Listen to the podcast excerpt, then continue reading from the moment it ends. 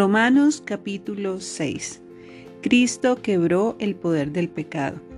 Ahora bien, ¿deberíamos seguir pecando para que Dios nos muestre más y más su gracia maravillosa? Por supuesto que no.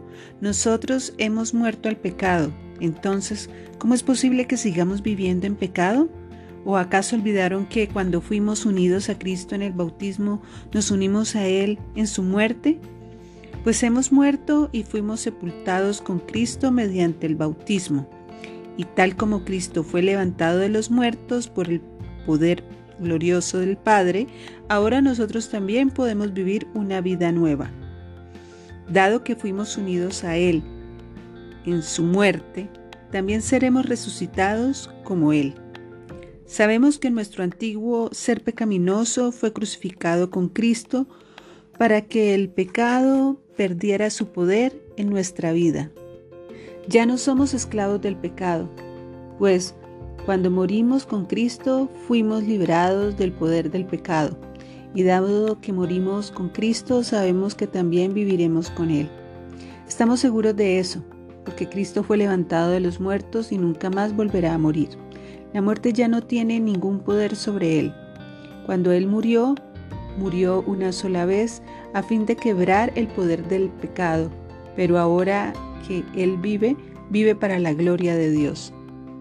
Así también ustedes deberían considerarse muertos al poder del pecado y vivos para Dios por medio de Cristo Jesús. No permitan que el pecado controle la manera en que viven. No caigan ante los deseos pecaminosos. No dejen que ninguna parte de su cuerpo se convierta en un instrumento del mal para servir al pecado. En cambio, entréguense completamente a Dios, porque antes estaban muertos, pero ahora tienen una vida nueva. Así que usen todo su cuerpo como un instrumento para hacer lo que es correcto para la gloria de Dios. El pecado ya no es más su amo, porque ustedes ya no viven bajo las exigencias de la ley. En cambio, viven en la libertad de la gracia de Dios.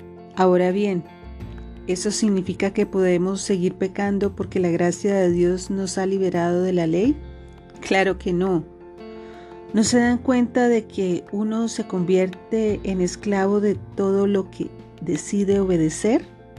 Uno puede ser esclavo del pecado, lo cual lleva a la muerte, o puede decidir obedecer a Dios, lo cual lleva a una vida recta. Antes ustedes eran esclavos del pecado, pero gracias a Dios ahora obedecen de todo corazón la enseñanza que les hemos dado. Ahora son libres de la esclavitud del pecado y se han hecho esclavos de la vida recta. Uso la ilustración de la esclavitud para ayudarlos a entender todo esto porque la naturaleza humana de ustedes es débil. En el pasado se dejaron esclavizar por la impureza y el desenfreno, lo cual los hundió aún más en el pecado. Ahora deben entregarse como esclavos a la vida recta para llegar a ser santos.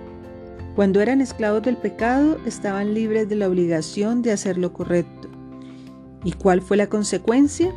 Ahora están avergonzados de las cosas que solían hacer, cosas que terminan en la condenación eterna. Pero ahora quedaron libres del poder del pecado y se han hecho esclavos de Dios. Ahora hacen las cosas que llevan a la santidad y que dan como resultado la vida eterna. Pues la paga que deja el pecado es la muerte, pero el regalo que Dios da es la vida eterna por medio de Cristo Jesús, nuestro Señor.